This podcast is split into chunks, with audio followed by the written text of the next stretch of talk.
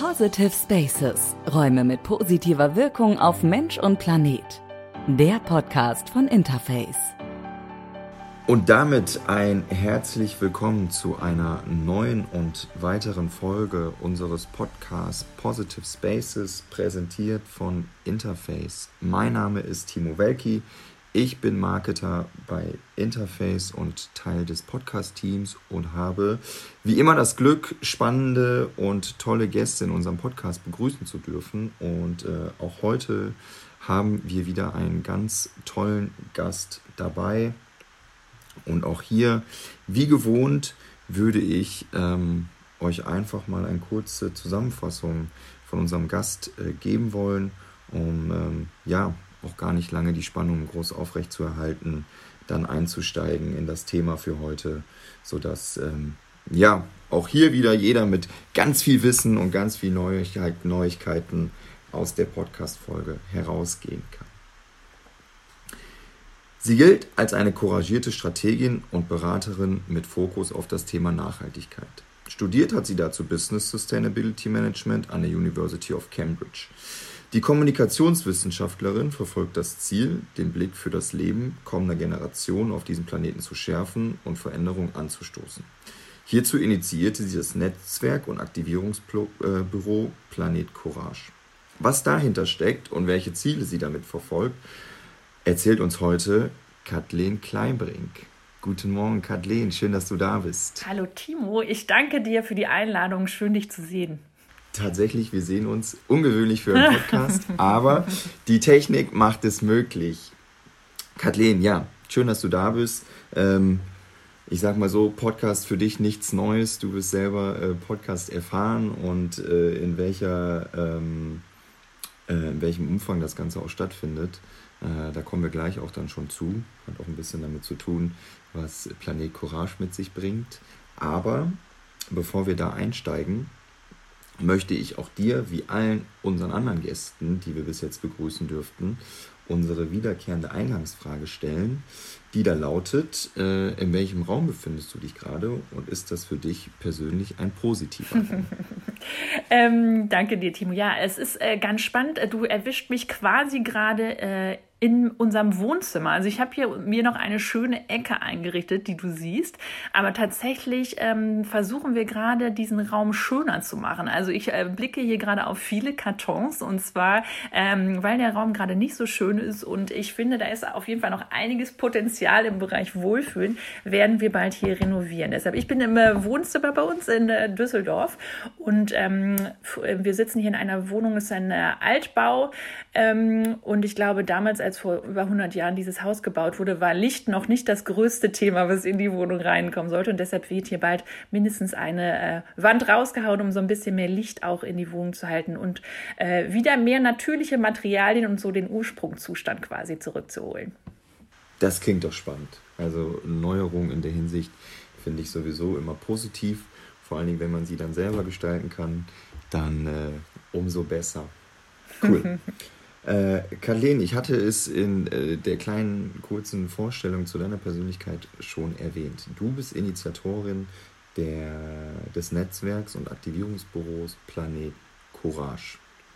Für diejenigen, die noch nicht davon gehört haben, wäre es jetzt total spannend zu erfahren, wer ihr eigentlich seid, äh, was macht ihr und was hat dich eigentlich persönlich äh, mit deiner, äh, ich sag mal, beruflichen Vergangenheit dazu äh, angetrieben, Planet Courage ins Leben zu rufen. Mhm. Um, ja, es haben so ein paar verschiedene Momente letztendlich dazu geführt, dass ich die Idee von äh, Planet Courage hatte. Und zwar, ich bin ja äh, genau wie du ähm, quasi geprägt von Marketing und Kommunikation. Ich habe äh, Kommunikation studiert und ähm, Marketing ähm, und habe sehr viel im Bereich unter, also in Unternehmen gearbeitet, aber auch in vielen Agenturen und habe äh, sehr große äh, Unternehmen beraten dabei, quasi sich kommunikativ aufzustellen, sie zu beraten beraten, okay, wo ist eigentlich äh, äh, unser Purpose, wie sieht unsere Kommunikationsstrategie aus. Äh, ich habe auch äh, NGOs beraten, wie sie sich aufstellen. Ähm, und äh, habe wirklich äh, unter, in unterschiedlichste Branchen auch blicken äh, dürfen und unterschiedlichste Projekte begleitet. Äh, und in den letzten Jahren kam immer mehr das Thema Nachhaltigkeit letztendlich dazu, dass auch Unternehmen natürlich das Gefühl hatten oder den, den Druck verspürten, wir müssen in dem Bereich was machen.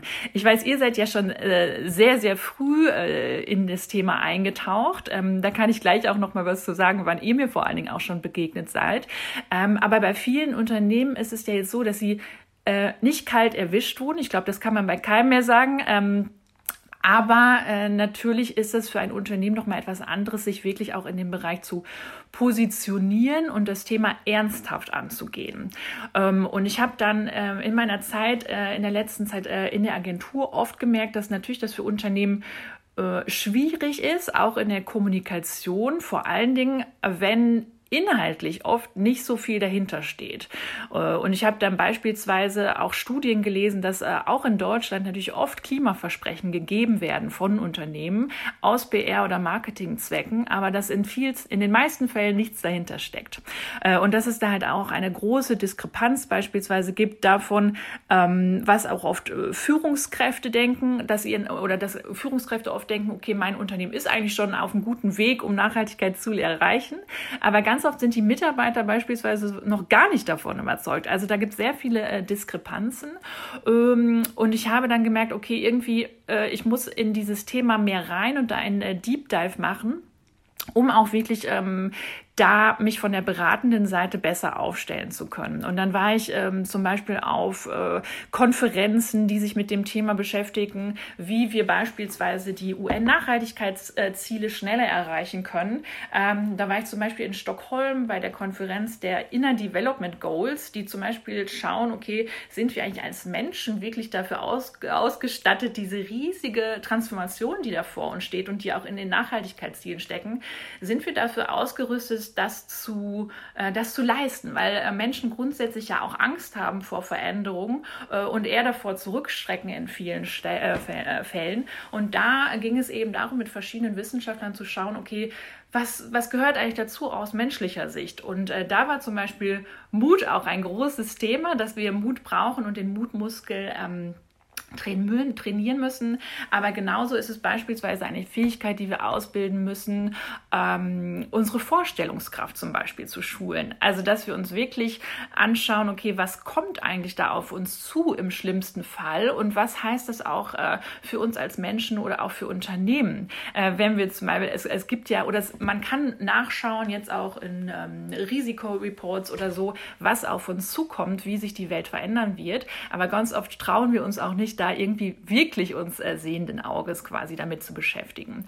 Ähm, und ich habe dann war ich hier in Düsseldorf, das war auch so ein Moment ähm, in einer Beuys-Ausstellung von dem Künstler, der auch in Düsseldorf sehr aktiv war. Und da wurden so verschiedenste Aktionen zusammengebracht. Äh, Unter anderem war da auch ein äh, Video von äh, Greta Thunberg, wie sie auf dem Weltwirtschaftsforum damals äh, die quasi die Weltwirtschaftselite ähm, ange, ähm, äh, angesprochen hat. Und ich fand das einfach wahnsinnig mutig. Und da habe ich gemerkt, okay, Mut macht ganz viel mit mir. Also ich habe dann gemerkt, äh, das bewegt mich unglaublich, wenn Menschen wirklich mutig sind, so wie eine Greta Thunberg und alleine aus diesem Akt, dass sie vor, diese, vor, diese, vor dieses Forum getreten ist und gesagt hat, so geht es irgendwie nicht weiter. Und da habe ich gemerkt, das bewegt mich total.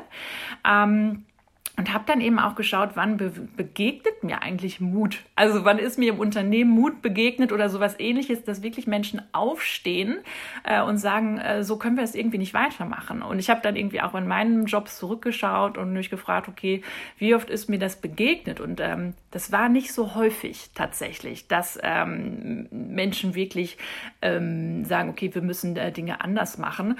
Äh, und als äh, Tüpfelchen auf dem i habe ich dann auch noch gesehen, wie ähm, junge Menschen tatsächlich die Zukunft sehen. Und äh, da wird, also ich kriege jetzt noch eine Gänsehaut, wenn ich mir das vorstelle. Ich habe selbst keine Kinder, aber äh, Patenkinder zum Beispiel und ähm, ähm, die schauen halt mit sehr großer Angst in die Zukunft ähm, und wirklicher Sorge und denken tatsächlich, ähm, ich glaube, über 50 Prozent denken, dass die Menschheit dem Untergang geweiht äh, sei. Und das ist irgendwie für eine globale Studie. Äh, und das hat mich schon extrem zusammenzucken lassen. Also es sind ja oft ähm, so Headlines, die gehen an einem vorbei, manchmal auch nur, weil man irgendwie natürlich im Tagesgeschäft ist. Aber da habe ich schon gedacht, uh, bin ich eigentlich Teil der Lösung oder Teil des Problems? Und ähm, da kam mir halt eben die Idee zu Planet Courage. Und ähm, Ziel ist es, dass wir Menschen in Unternehmen oder auch in Städten ermutigen, ähm, wirklich den großen Herausforderungen äh, ins Auge zu blicken, also sich damit zu beschäftigen und wirklich zu überlegen, was kann ich tun, ähm, in meinem privaten Umfeld, aber vor allen Dingen in dem größeren Wirkungskreis, den ich habe in der Stadt oder auch in meinem Unternehmen. Und äh, das ist quasi so äh, der Weg, der mich dazu äh, gebracht hat. Und ähm, auf der Reise bin ich nicht alleine unterwegs, sondern ähm, mich haben, also es haben sich direkt ähm, mehrere Menschen aus meinem Umfeld quasi gemeldet und gesagt, oh, also allein von dem Namen Planet Courage wussten sie eigentlich schon, was damit zu tun hat, ohne dass ich viel erklären musste und haben gesagt, okay, Kathleen, ähm, wir unterstützen dich dabei, lass uns daraus was machen. Und genau. wie, wie groß seid ihr da jetzt äh, schon? Geworden? Mm, also ich bin quasi momentan noch äh, Hauptinitiatorin und äh, leite auch die Workshops und nehme die Podcasts auf, die du ja äh, quasi auch schon äh, angekündigt hast, um selbst einfach noch viel mehr zu lernen, wo wir eigentlich stehen. Ähm, aber tatsächlich sind die äh, anderen gerade noch so im, ähm, in meinem Backup quasi, sind quasi mein Sparring. Äh, und es ist beispielsweise eine Psychologin dabei, die Expertin ist für, für Startups, es ähm, ist eine Expertin für Digitalisierung dabei, Projektmanager, also ganz unterschiedlichste Bereiche, äh, die ich quasi anfunken kann, wenn ich irgendwo wirklich ähm, ähm, kollaborativ auch etwas besprechen möchte. Und mein Ziel ist es eben, dass daraus wirklich ein größeres Netzwerk noch wird, durch mit jedem Workshop, den ich beispielsweise gebe, ähm, um quasi diese Menschen dann auch zu vernetzen, wenn beispielsweise sie ähnliche Interesse haben oder ähnliche Ziele, Aktionen auch vorhaben. Das ist quasi das große Ziel. Okay, ja, cool. Ähm, ich würde gerne nochmal den Kongress in Stockholm äh, aufgreifen, den du erwähnt hattest, mhm. weil ich es total spannend fand, ähm, dass du erwähnt hast, dass man sich damit beschäftigt hat, ob wir äh, Menschen überhaupt für diese Ziele, die äh, gesetzt wurden, äh, ja, ausgemacht sind, ob wir dafür bereit sind. Wie, wie war das Ergebnis dahinter? Ähm, ja, also es, ähm, dieser, dieser, das heißt IDGs, also es sind die Inner Development Goals und die sind quasi wirklich, es haben sich Wissenschaftler aus beispielsweise, also es waren aus Harvard beispielsweise dabei oder hier von äh, der Johann Röckström war dabei vom Klimafolgen Forschungsinstitut in Potsdam. Ähm, und äh, tatsächlich ist es so, dass man natürlich festgestellt hat, die, also das Wissen, dass wir in einer Krise stecken und äh, die höchstwahrscheinlich sehr viel schlimmer wird, ist ja nicht neu. Ähm, ich glaube, der Bericht von Club of Rome ist jetzt 40 Jahre alt geworden äh, und auch die Nachhaltigkeitsziele, so wie sie jetzt sind von der UN, darauf wurde sich 2015 berufen und haben ja über 190 Mitgliedstaaten haben tatsächlich in einer großen diplomatischen Leistung unterschrieben, dass wir diese Ziele haben. Ähm, aber seitdem ist natürlich was passiert, aber wir merken eben auch und Unternehmen merken, merken das, wir merken das äh, auch in Deutschland, dass es unfassbar schwer ist, natürlich diese Nachhaltigkeitsziele umzusetzen, weil sie auch wahnsinnig komplex sind. Äh, und da hat, haben sich halt eben vor allen Dingen auch Psychologen dann gefragt, was gehört eigentlich dazu, was brauchen wir als Menschen? Und eigentlich ist es zu komplex, als dass wir uns äh, quasi dem widmen äh, können. Aber es gibt eben, ähm, also die IDGs gibt es, um äh, oder wurde entwickelt, um das quasi zu beschleunigen. Und äh, ja, es ist auf jeden Fall möglich, aber es hat viel damit zu tun, wie wir uns auch kennen, also wie offen wir miteinander umgehen, wie wir auch beispielsweise miteinander arbeiten, wie wir ähm, auch uns, ähm, ähm, uns daran gelegen ist, nicht nur irgendwie in, in, den Wettbewerb zu gehen, jetzt gerade bei dem Thema Nachhaltigkeit der Transformation, sondern uns auch beispielsweise auszutauschen. Und das ist ja etwas, das klingt jetzt, wenn ich dir das so erzähle, klingt das für mich total normal und mir war immer daran gelegen, dass ähm, auch Menschen, mit denen ich zusammenarbeite, eben auch davon, dass ich sie stärke, dass ich diese, sie davon profitieren. Aber wenn wir uns äh, beispielsweise in Deutschland Unternehmen anschauen oder Büros, dann geht es natürlich oft um Wachstum und äh, Wettbewerb. Und das ist komplett ähm, neu für uns oder eigentlich, also früher gab es das höchstwahrscheinlich auch oder gab es das, dass man sehr viel enger zusammenarbeitet, aber darum muss es eben jetzt auch gehen. Und das äh, finde ich sehr spannend, dass man sich so zurückbesinnt ähm, äh, an vielen Stellen auch auf das, was uns als Menschen ausmacht. Und äh, ich glaube, das werdet ihr auch, das findet ihr in eurer Branche natürlich auch. Also ich war zum Beispiel auch auf der Orgatech, auf der letzten äh, in Köln. Und ähm, das fand ich ganz äh, witzig, weil ich ja nicht ursprünglich aus der, aus der Branche komme, dass dann an vielen Ständen auch gesagt wurde, ähm, gerade auch nach Corona, wir besinnen uns jetzt zurück auf den Menschen in Büros. Was ja total verrückt ist. Also worauf hat man sich denn vorher, also vor zehn Jahren doch irgendwie fokussiert? Und natürlich geht es darum, wie wir uns äh, fühlen bei der Arbeit und wie wir letztendlich äh, äh, ja, tatsächlich uns fühlen, wie wir irgendwie ähm, Orte finden, um äh, gut miteinander zu reden, um gut Ideen zu entwickeln. Und damit haben Räume natürlich, äh, ja, also sind äh, essentiell.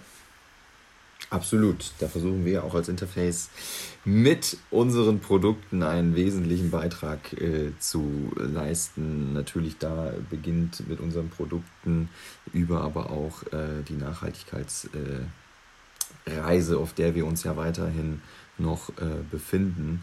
Ähm, jetzt ähm, hattest du gesagt, ihr hattet euch jetzt ja zur Aufgabe gemacht, äh, Unternehmen da zu beraten.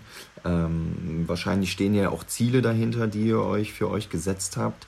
Äh, was würdest du sagen, an welchem aktuellen Stand befindet ihr euch gerade äh, in dem, was ihr euch vorgenommen habt? Mhm. Ähm, wir haben ja ein relativ außergewöhnliches äh, ich nenne es mal KPI von, von ähm, früher noch. Und zwar ist unser Ziel, ähm, dass wir am 31.12.2029 mit sehr vielen Menschen zusammen feiern und stolz auf die letzten sieben Jahre zurückschauen.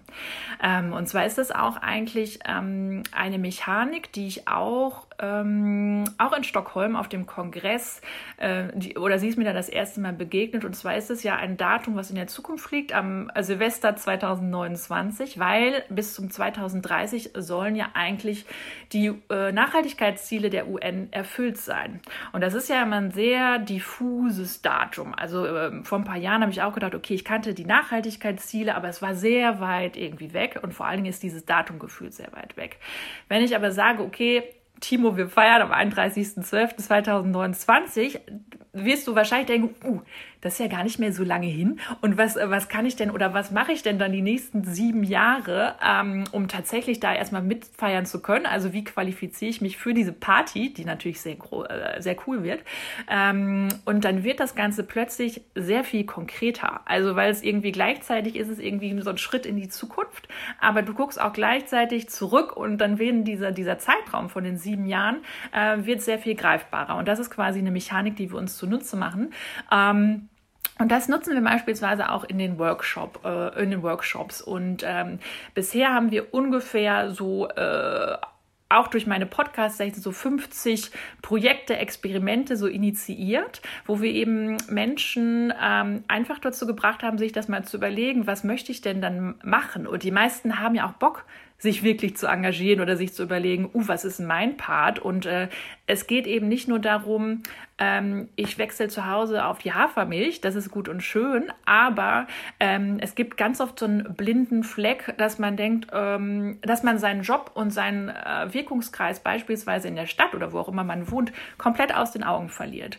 Äh, und das fand ich total schön, dass äh, auch in den Workshops sehr konkrete äh, Experimente, Projekte dabei rausgekommen gekommen sind. Zum Beispiel, was mir gerade einfällt, ähm, äh, zum Beispiel ähm, ein, ein Unternehmer wollt, möchte zum Beispiel dafür sorgen, dass er, ähm, der ist im Messebau tätig, dass er 80 Prozent seines Mülls bis dahin vermeidet.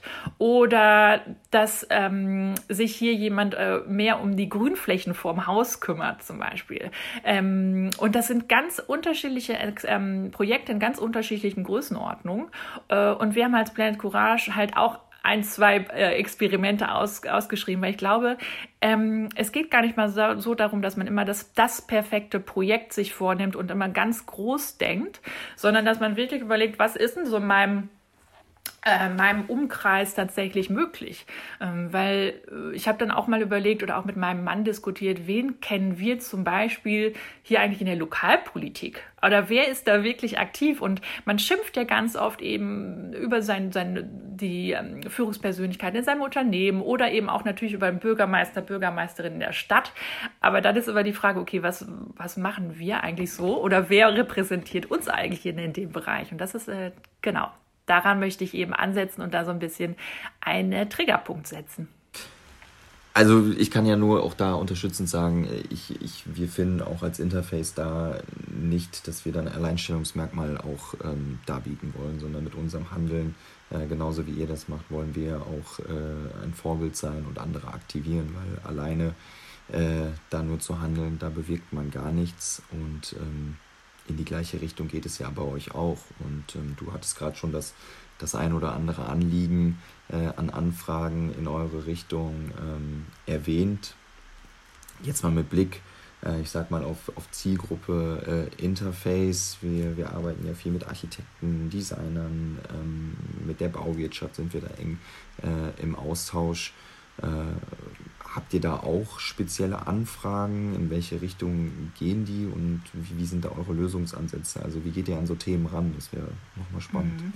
Ähm, ich habe zum Beispiel, äh, letztes Jahr durfte ich bei dem äh, Bund Deutscher Architekten hier in Düsseldorf einen Workshop machen und da ging es um das Thema ähm, die Stadt der Zukunft, nee, die Zukunft der Stadt gestalten quasi und auch äh, partizipativ mit den Bürgern.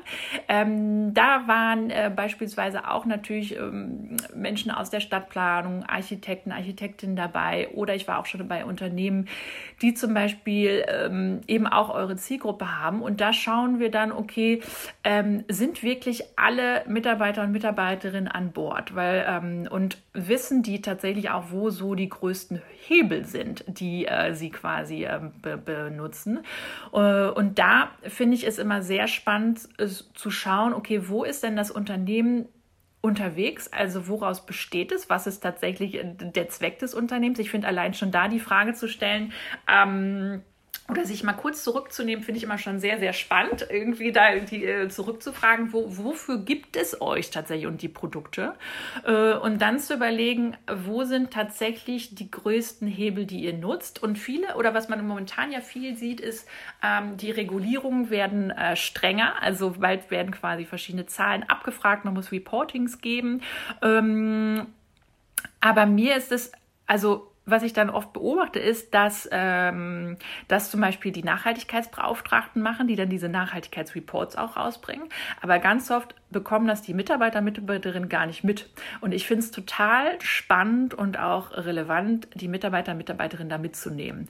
Äh, und deshalb ähm, sind wir dann dafür da, wirklich zu schauen, okay, was ist das große Bild, wo sind die größten Hebel letztendlich, was hat die größte Wirkung und dann vor allen Dingen auch die Mitarbeiter, Mitarbeiterinnen da einzubinden äh, und zu überlegen, was hat letztendlich das Unternehmen für einen Impact äh, in der Welt durch das, äh, durch das Produkt beispielsweise, was sie darstellen, die Dienstleistung äh, und was haben sie aber auch für einen Impact jetzt auf die Mitarbeiter, Mitarbeiterinnen. Also es hat immer so eine, es ist immer so ein Perspektivwechsel, den man da letztendlich vornehmen muss. Aber ich finde es halt essentiell, dass man die Mitarbeiter, Mitarbeiterinnen mitnimmt und auch deren Energie nutzt, weil es hat inzwischen jeder mitbekommen, dass wir eine Klimakrise haben.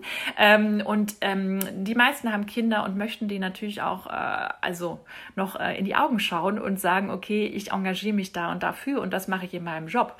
Ähm, und da ähm, ähm, unterstütze ich eben auch so schauen, okay, ähm, was ist beispielsweise, also ich habe letztens ähm, mich äh, extrem auch bei einem äh, Möbelhersteller, mit einem Möbelhersteller ähm, beschäftigt und dann überlegt, okay, in welcher Form kann er beispielsweise sich nachhaltig aufstellen? Also inwieweit ist da auch Kreislaufwirtschaft zum Beispiel ein Thema? Wie weit kann er beispielsweise den vielen Müll, der oft auch in der Industrie ja ehrlicherweise noch verursacht werden. Was, was kann man damit machen? Mit wem kann man sich zum Beispiel zusammentun? Und um auch diesen Abfall, äh, der wahrscheinlich in Zukunft noch sehr viel wertvoller wird, äh, wieder quasi zurückzuführen in die tatsächliche ähm, Kreislaufwirtschaft. Aber ähm, wenn du jetzt sagst, ihr versucht da ähm, entsprechend alle mit auf die Reise äh, aufspringen zu lassen, also sprechen wir mittlerweile weniger von einem Muss. Das hast du nämlich äh, eingangs mal gesagt, dass die Unternehmen müssen sich damit beschäftigen. Ähm, würdest du sagen, dass es jetzt mehr ein, ein Bewusstsein schon geworden ist? Weil ich sag mal, Dinge zu erzwingen sind immer weniger mit einem äh, Enthusiasmus und Engagement verbunden und macht wahrscheinlich das Erreichen der Ziele dann ein bisschen schwieriger. Mm. Mm. Also ich glaube, dass es ein Muss ist, weil inzwischen auch Mitarbeiter, Mitarbeiterinnen nicht mehr für jedes Unternehmen arbeiten wollen. Äh, und äh, es gibt verschiedenste Studien, sei es von Stepstone oder beispielsweise auch an äh, England hat der Paul Polman heißt das, der alte CEO von Unilever, tatsächlich auch eine Studie rausgemacht, die da heißt Conscious Quitting. Und die beschäftigt sich eben auch damit, wie, für welches Unternehmen wollen Mitarbeiter, Mitarbeiterinnen arbeiten. Also wir wissen, es kommen relativ weniger ähm, also wir haben eine alternde Generation oder Gesellschaft äh, und ähm, immer weniger Menschen wollen eben für Unternehmen arbeiten, ähm, deren Werte sich nicht mehr mit ihren decken.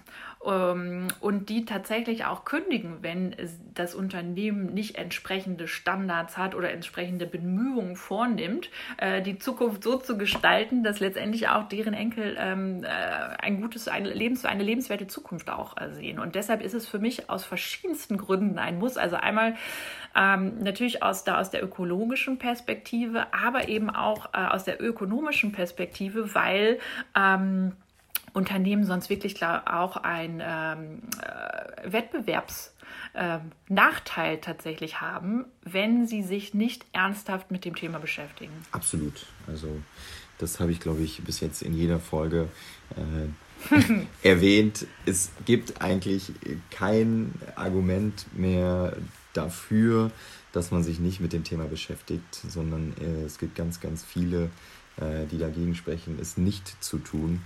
Und ähm, ja, dazu nutzen wir auch hier heute wieder die Folge, um einfach äh, ja, alle zu ermutigen, sich da intensiv mit zu beschäftigen. Klar, die, die Herausforderungen sind vielleicht an der einen oder anderen Stelle groß, aber ich sag mal, das, das positive Ergebnis, was damit verbunden ist, ist einfach äh, unendlich und da schöpfen wir alle einen riesen Mehrwert von. Kathleen, du hattest äh, vorhin von äh, unterschiedlichsten Projekten schon gesprochen und äh, ich habe mir jetzt mal zwei davon herausgepickt, die ähm, meinen Blick echt, echt spannend sind, die ähm, ja vielleicht auch dann hoffentlich für die Zuhörenden ähm, spannend sind. Und zwar ist eines der beiden Projekte das Unvorstellbares Düsseldorf. Und da ähm, geht es darum, äh, um die Vision für Düsseldorf und äh, zwar eine Vision nach dem Amsterdamer Vorbild zu entwickeln. Oder es mhm. ging darum. Äh, Erzähl doch mal gerne ein bisschen davon. Und für mich natürlich spannend, warum Amsterdam da als Vorbild äh, genommen wurde.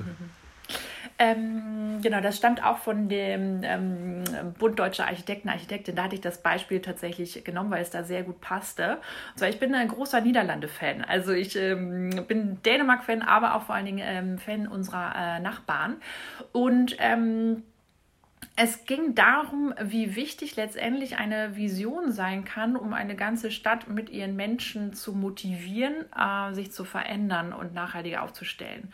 Und ähm, ich war eben äh, letztes Jahr auf einem äh, Kongress in Berlin auf dem Green Tech Festival und da war die äh, oder eine der Bürgermeisterinnen von Amsterdam, die davon gesprochen hat, welche Vision eigentlich Amsterdam hat und dann habe ich mir das mal äh, angeschaut, auch aus Berufswegen, weil ich natürlich auch als Kommunikatorin mit viel damit beschäftige, äh, mit Visionen etc. und wie relevant sie sind. Ich glaube, sehr relevant und da gibt es eben unterschiedlichste Formen und ähm, Amsterdam hat sich vor kurzem äh, zusammen mit der Ökonomin Kate Raworth zusammengetan und sie ist quasi die, Begründerin Gründerin ähm, der ähm, Donut-Idee. Und ähm, ich erkläre das mal kurz. Äh, ich hoffe, ich kann das sehr anschaulich ähm, erklären. Und zwar ähm, gibt es ja planetare Grenzen. Also, das, ich habe ja eben schon von Johann Röckström gesprochen und äh, wir bewegen uns quasi auf dem Planeten mit äh, ja, endlichen Ressourcen. Ich glaube, das war uns lange nicht so klar oder wir dachten, oh, äh, das fällt keinem weiter auf, dass wir irgendwie immer Ressourcen entnehmen. Aber Fakt ist,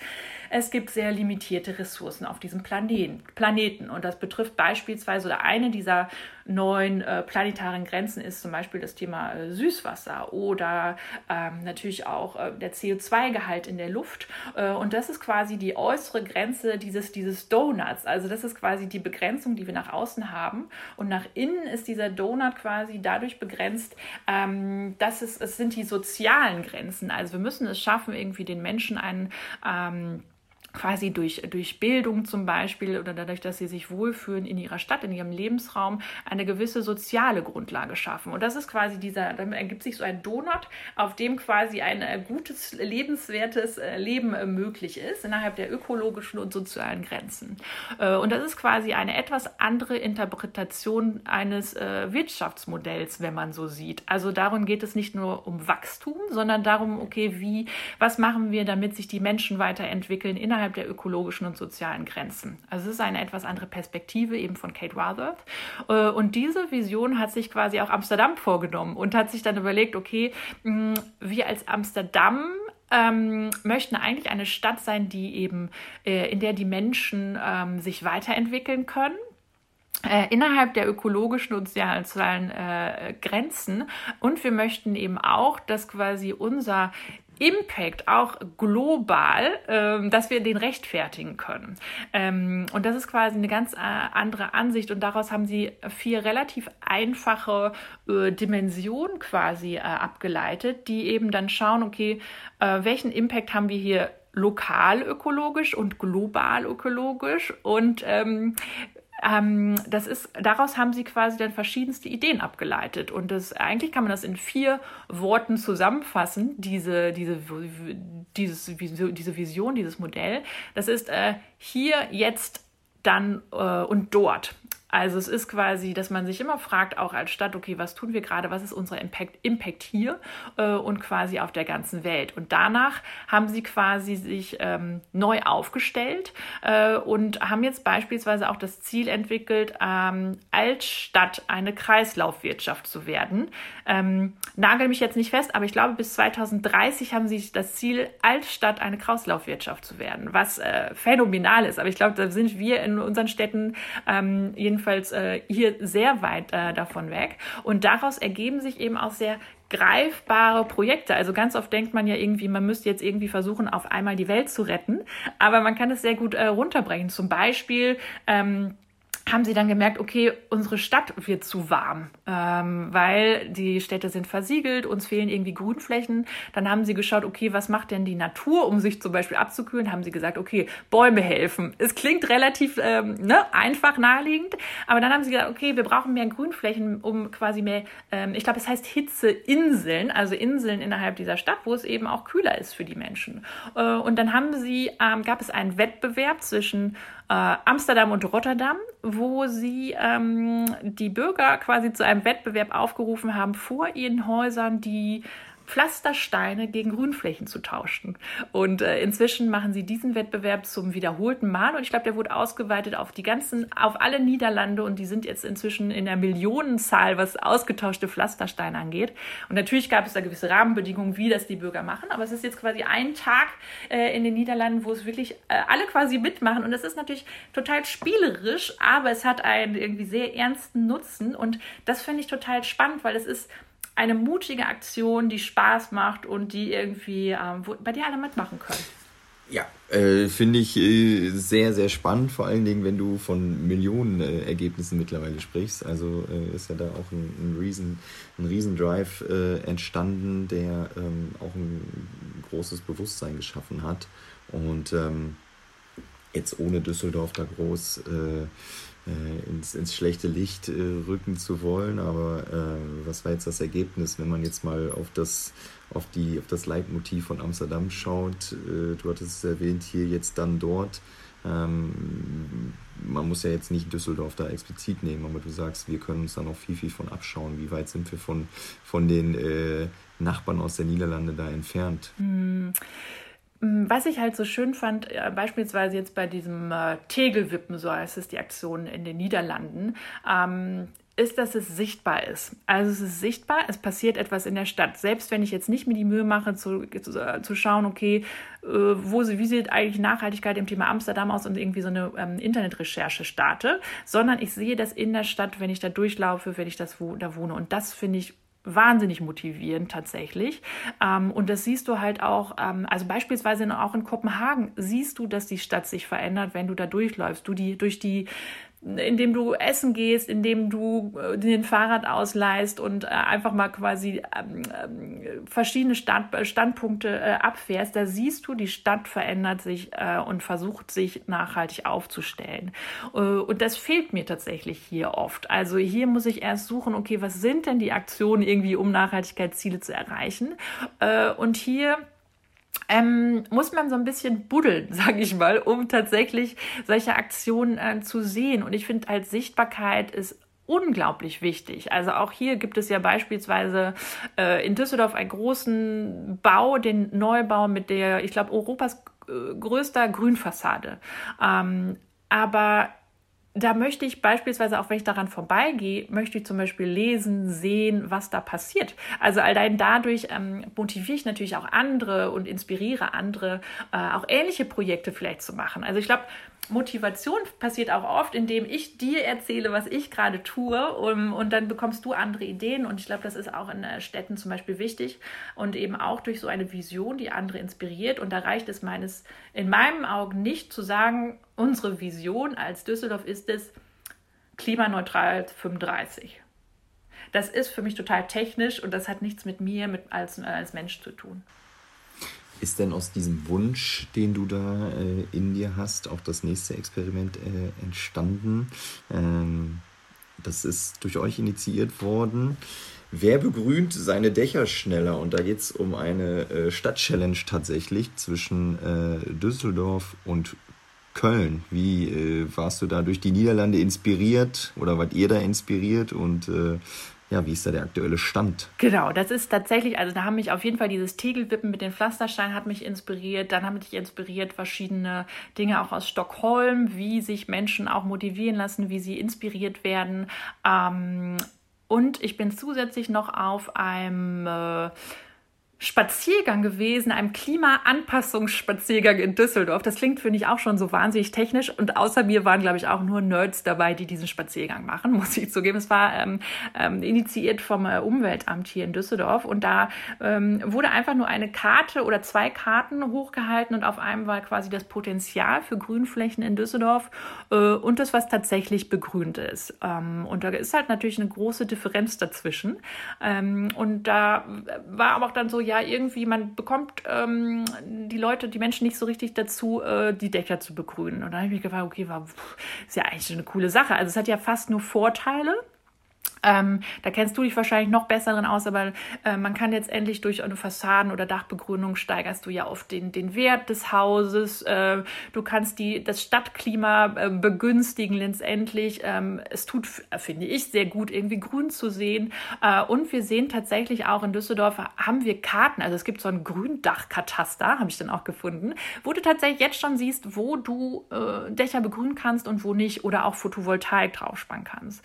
Und dann habe ich mich gefragt, okay, eigentlich äh, als Planet Courage, wenn ich andere dazu bringen möchte, Experimente zu machen, muss ich, müssen wir selber auch eins machen bis 2030. Und mein Ziel ist es, so eine Städte-Challenge eben zu initiieren. Ähm, und tatsächlich ähm, habe ich das dann in verschiedenen Workshops auch mitgenommen, nur auch einer auf, auf einer Folie. Und dann kam schon ganz tolles Feedback auch zurück, beispielsweise von einem äh, älteren Architekten hier aus dem Rheinland, der sagte dann auch direkt, Frau Kleinbrück, wofür sind Sie denn für Köln oder Düsseldorf? Sagen Sie mal Bescheid, ich mache hier so Industriebauten, dann kann ich Ihnen noch ein paar Quadratmeter Grünfläche dazugeben. Und das ist genau der Spirit, weil es ist halt so eine, ähm, also dann muss ich nicht irgendwie erst damit kommen, okay, es gibt die und die Förderung. Ähm, und ähm, also das ist also eine sehr technische Herangehensweise, sondern in einem Satz versteht eigentlich jeder, okay, es gibt jetzt so eine Städte-Challenge äh, und ich glaube, ähm, Köln und Düsseldorf äh, wären sehr geeignet, um das quasi zu ähm, motivieren. Ich habe jetzt halt schon mit verschiedensten Menschen gesprochen und das vorgestellt und das Feedback ist bisher sehr, sehr gut, aber es hat natürlich auch äh, einige ähm, Schwierigkeiten, die ich aber gehen möchte. Und zwar sehe ich inzwischen, äh, fände ich es halt toll, wenn man daraus tatsächlich äh, ein Modell macht, was man natürlich auch auf andere Städte übertragen kann.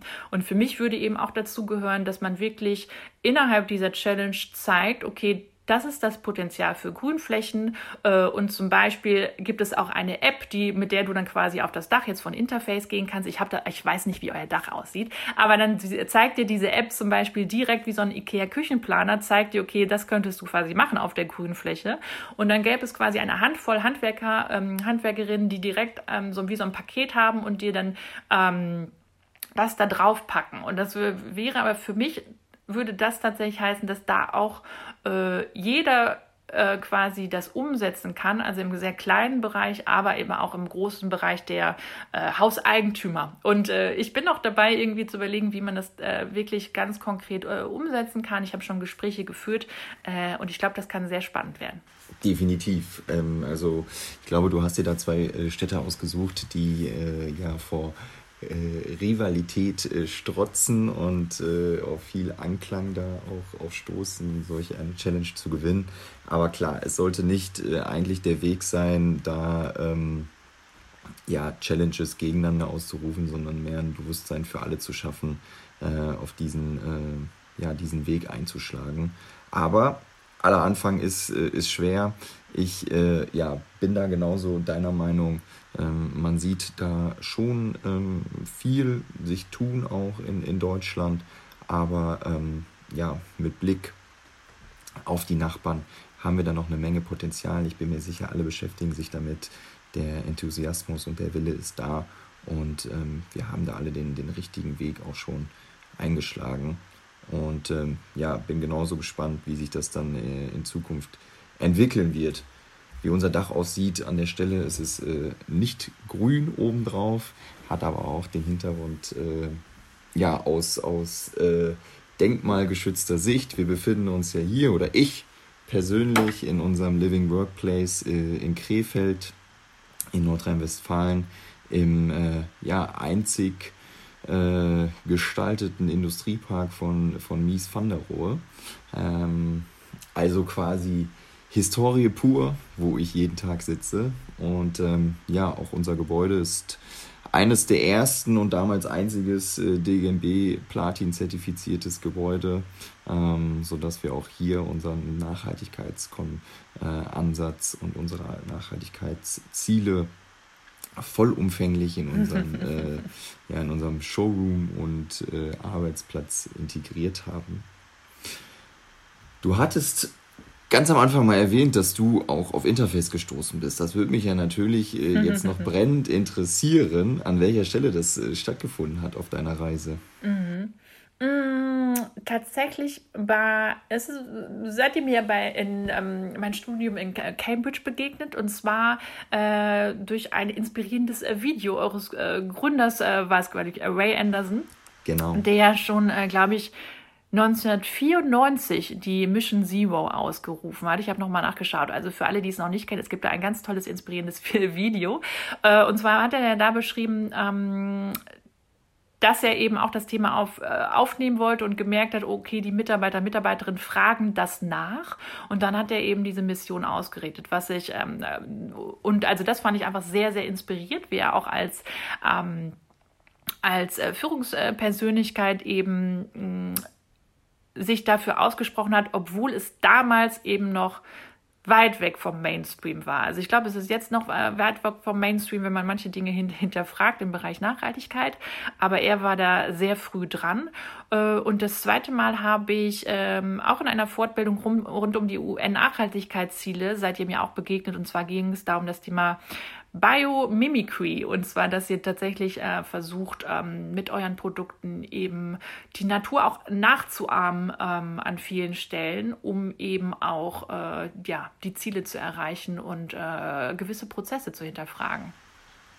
Absolut, also da äh, sprechen wir bei uns dann auch immer äh, in, der, in der Entwicklung unserer Designs dann vom, vom biophilen Design, also wirklich die Analogien der Natur in die, in die Innenräume zu holen, weil sie einfach da die verschiedensten positiven Wirkungen mit sich bringen, sei es äh, die Stressreduzierung, äh, es fängt auch schon damit an, dass sich der Puls äh, senkt. Also da gibt es ja die verschiedensten, ähm, ja auch widerlegbaren oder belegbaren äh, Erforschungen und Ergründungen, wie die Natur auf uns wirkt. Und da versuchen wir das natürlich dann auch entsprechend durch unsere Designs äh, zu verwirklichen und da einfach dann passend zu unserem Podcast positive Räume zu schaffen. Und ähm, das ist ja auch etwas, was ihr verfolgt, wenn ihr entsprechend Unternehmen berat, berät, beratet, beratet ist das richtige Wort, ähm, weil darum geht es auch einfach, äh, nicht nur eine äußere Hülle zu schaffen, sondern auch im inneren Kern letztendlich diese Positivität äh, mit sich zu bringen. Und du hast es vorhin schön gesagt, im besten Fall auch sichtbar zu machen. Nicht äh, nur auf technischer Ebene das Ganze dann äh, umzusetzen, sondern auch ja, visuell. Da können wir als Interface mit schönen Designs und äh, mit äh, unseren nachhaltigen Produkten einen Teil dazu beitragen. Und äh, du oder ihr als Planet Courage, Courage finde ich, äh, leistet da auch einen tollen Job, entsprechend Hilfestellung zu geben, Lösungsansätze zu bieten, wie ähm, ja auch andere Unternehmen letztendlich diese Nachhaltigkeitsreise starten können oder auch letztendlich dann auch zu ähm, finalisieren und umzusetzen. Kathleen, bevor wir jetzt zum Ende kommen, möchte ich natürlich auch äh, diese Folge ähm, mit einer Ausgangsfrage ähm, beenden. Wir äh, ja, beschäftigen uns ja sehr mit positiven Räumen, ich hatte es gerade schon mal gesagt, ihr auf eure Art und Weise auch. Und ähm, wir stellen auch hier allen unseren Gästen die Frage mit Blick auf die Arbeitswelt im Jahr 2030. Wie, wie stellst du dir, wie stellt ihr euch die aus Sicht von äh, Planet Courage letztendlich vor? Wohin geht die Reise? Mm, ich glaube tatsächlich, dass es darum geht, zu schauen, wie können Räume es tatsächlich Menschen noch mehr ermöglichen, ihre Stärken auszuleben ähm, und tatsächlich ermöglichen, sehr viel kollaborativer zu arbeiten, ähm, sich mehr auszutauschen, ähm, ehrlich miteinander zu sein und kreativ zu sein vor allen Dingen. Äh, und das heißt für mich nicht, dass man einfach irgendwo eine Flipchart hat oder so, sondern dass man tatsächlich, also wir haben inzwischen gelernt durch Corona, man kann von überall auf der Welt arbeiten, aber letztendlich geht es doch darum, dass man sich auch sieht, dass man letztendlich auch äh, schaut, okay, was bringt jeder Mensch äh, mit, was sind die Besonderheiten, was sind die Stärken äh, oder auch die Schwächen und dass die Räume das äh, komplett unterstützen. Und dass man nicht nur den, den Menschen in den Fokus stellt, so war das irgendwie das auf der Orgatec äh, oft angeklungen ist, sondern dass man ähm, wirklich schaut, okay, wie können Räume das absolut begünstigen, dass man sich